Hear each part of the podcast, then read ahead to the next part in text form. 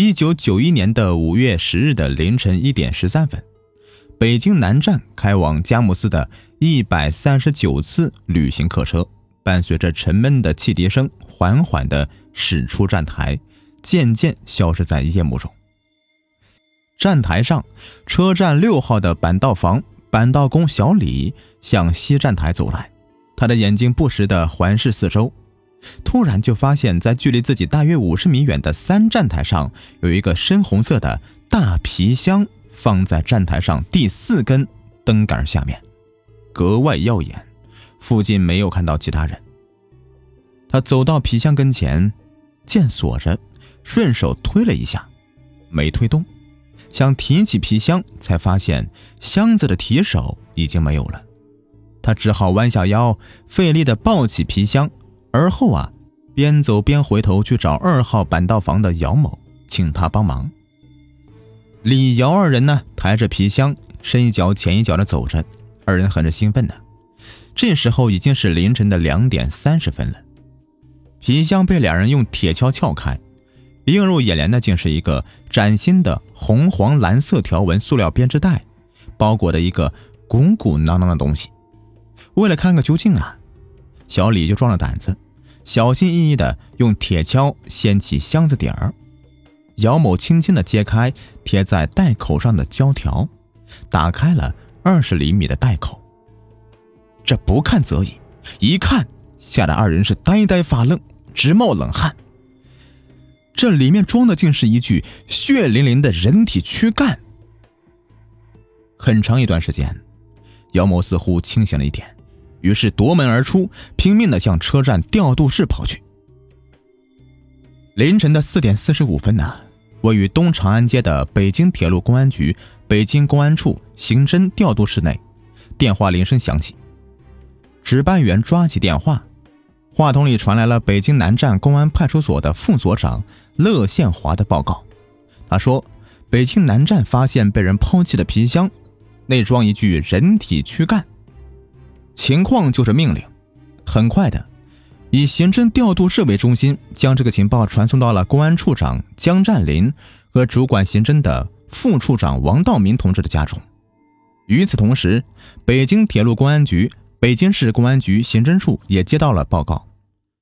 五点十五分，他们率先到达现场，接着，铁路公安局、北京市公安局刑侦处的侦缉人员相继赶到，勘查工作开始进行。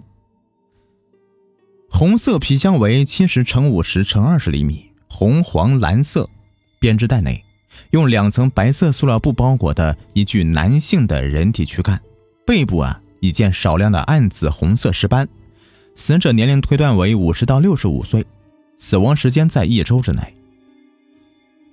几个小时过去了，负责在沿线查找其余尸块的干警回所报告，没有发现什么可疑情况。负责调查访问站内作业职工的干警回所报告，没有情况。负责访问进站口和道口职工的干警回所报告说，也没有发现拿红色皮箱的人进站。为了尽快的查明情况，五十专案组在北京铁路公安处副处长王道明同志的负责下成立了。同时啊。北京市公安局刑侦处将这个情况及时的通报了车站周围的公安派出所和有关的分局。经研究啊，确定了右安门、白纸坊、牛街、陶然亭、西罗园、天桥等八个地区为严密的控制地区，寻找杀人碎尸现场。侦破工作全面展开呀。首先呢，由铁路公安处的刑侦大队、车站派出所。北京市公安局刑侦处的一队的五名侦查员组成的追踪小组，前往佳木斯市查访五月十日一百三十九次列车乘务人员。五月十一日清晨，宣武区右安门大桥西侧约一百米处的路边小花园内，市供电局公安处干部老陈按照习惯，锻炼完身体之后啊，在花园内的小道上伸展胳膊。缓慢地散步着。忽然的，他发现草坪树丛中有什么东西。老陈呢，走到跟前，就发现是四个崭新的黑色提包。哎呀，这谁的包放这里了？四周没有其他人，花园内非常安静。老陈呢是一个从事多年公安工作的干部，大清早的遇到这个情况，使老陈警觉起来。他带着疑问来到了市供电局车辆管理处，将可疑情况报告右安门派出所，同时叫来两名门卫帮忙看管提包。很快的，右安门派出所的干警赶到了，控制现场。为弄清提包内的东西，徐所长上前，轻轻地打开一个提包拉锁，顿时从包内散发出浓烈的来苏水的气味，并夹杂着一些水果香气。提包的最上层呢，摆着的是橘子和苹果。这个情况使徐所长联想到了北京铁路公安处昨天通报在北京南站发现的人体躯干，正在查找其他石块。徐所长从包内拿出一个用白布包裹的东西，解开白布，通过塑料布呈现在眼前的，原来是一条带脚的人体小腿部分。一辆辆闪着警灯、鸣着警笛的警车啊，直奔发现地点。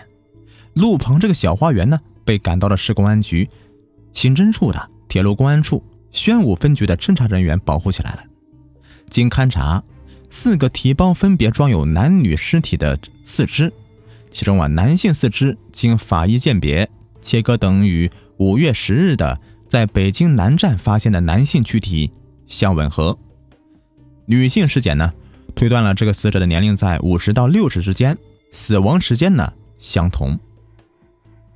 案情出现了新的变化，死亡从一人扩展到了两人。两地发现的尸块具备了同一犯罪分子所为的因素，实为同一案犯实施的杀人碎尸案。北京市公安局对此案十分重视，责成市局刑侦处牵头，铁路公安处、宣武分局、丰台分局、崇文分局调集精兵强将，成立五十案件联合专案组并案侦查。五月十二日啊，追踪组的侦查员经过了昼夜奔波。终于在佳木斯寻找到了一百三十九次列车员。访问中，车组的两位师傅啊，向他们反映了很多有价值的情况。五月九日晚二十三时许，一百三十九次列车从车库出来，停靠在第三站台南侧。当时站台上的旅客很少，有一男一女，身边放着一个红色皮箱和一辆二六型女车。车停稳后。男青年拖着皮箱要从四号车厢上车，当时乘务员没有让上车。大约到了十号的凌晨的四点二十分，车站开始放行。这个青年抱着皮箱又要上车，车主的信师傅以为皮箱里面装的是倒卖的香烟或者是别的东西，便随口问青年：“这箱子里装的是什么？请开箱检查，否则不让上车。”男青年先是一愣。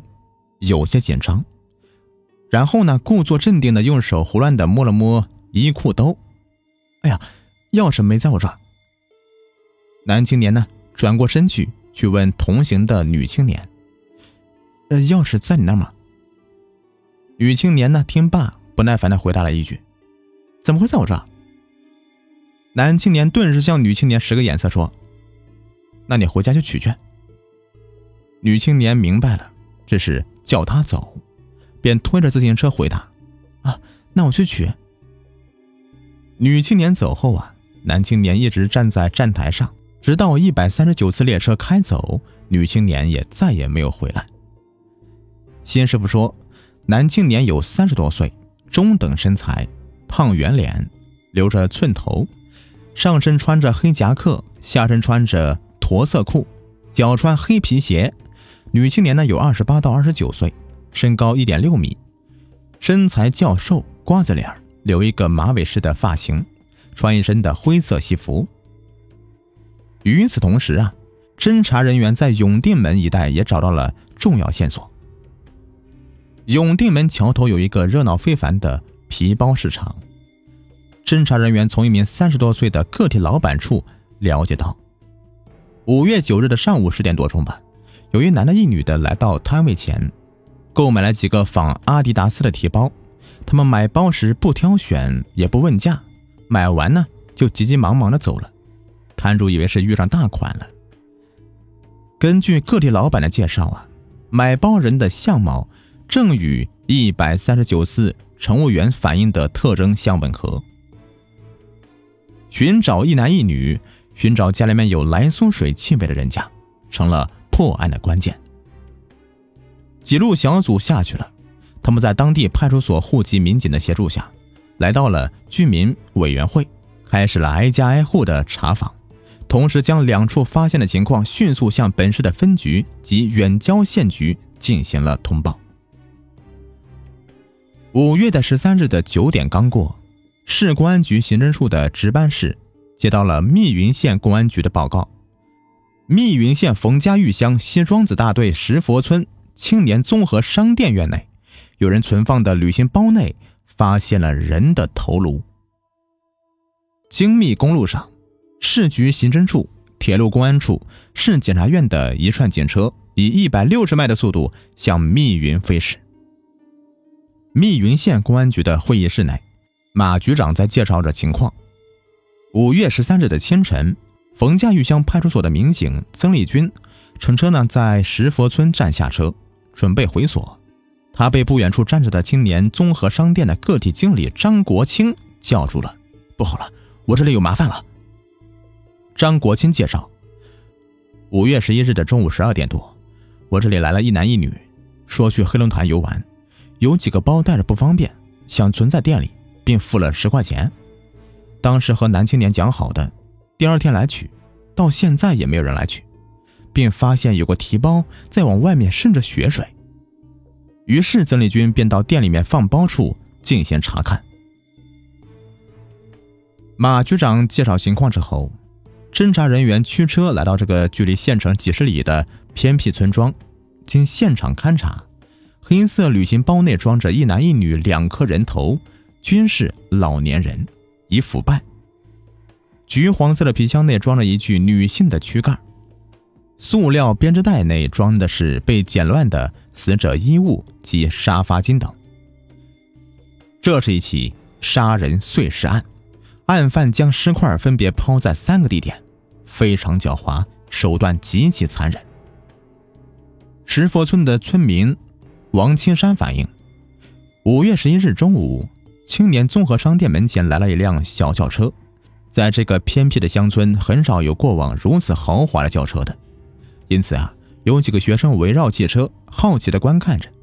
王青山回忆道：“是一辆深色的出租汽车，车顶有出租黄帽，汽车前门上面有印着黄色的首汽或者北汽的字样，车尾右侧有一道两尺长的划痕。”联合专案组决定集中精力查找这辆车。十六时许，负责北京出租公司查找的小组报告，出租车已经找到。据车队有关人员介绍啊，五月十一日上午十点四十左右，一位男青年来到了车队调度室，要租车去密云，但男青年没有带够预付的四百元车费，只得去回去取钱。不一会儿，带钱来了。车队派小陈就去了。据司机小陈介绍啊，男青年上车后把车开到杨桥北里的一幢楼下，功夫不大，男青年出来了，身后跟着一个女的，二人提着两个包和一个橘黄色的皮箱，装在汽车的后备箱内，上车让司机往密云驶去。出租车开了一个多小时，来到了石佛村一家小商品店门口停下。男青年下车，从后面取出皮箱和提包，进了那家商店。大约十分钟吧，回到车里，叫司机开车返京。他们在崇文区东花市一带下的车。一男一女出现在杨桥北里，为专案组侦破此案提供了可靠的工作范围。但案犯从哪个单元出来，又是在哪个门的，这还需要进一步的查证。杨桥北里地处丰台和宣武区的结合部，由于是新建的居民住宅区，人户分离情况相当严重。派出所的管片的户卡还在健全中呢。走访中啊，十一号楼的五号门的几户人家反映，住在五门幺零幺室的一对老头和老太太有好几天不见了，挺奇怪的。听他们的大儿子讲啊，是换房搬走了。这是巧合吗？侦查员警觉了。市局侦查处的处长决定，重点调查幺零幺室的住家情况。调查情况很快就出来了，这户住家呢，老头叫刘明德，今年六十五岁，现已退休；老太太呢叫杨淑田，也已经退休了。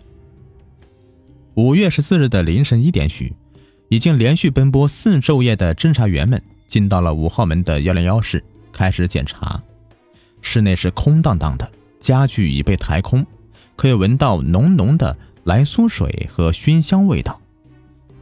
门厅地上还留有微亮的血迹，南屋西墙墙壁已经被重新的粉刷了。经勘查，确定这里就是杀人碎尸的第一现场。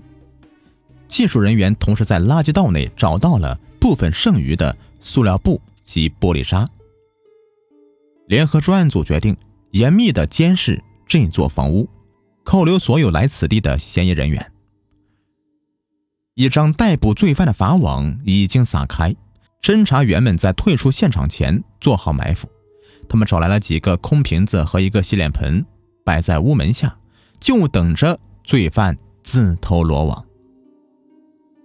五月十四日的上午十一点许，幺零幺室还真的来了一位。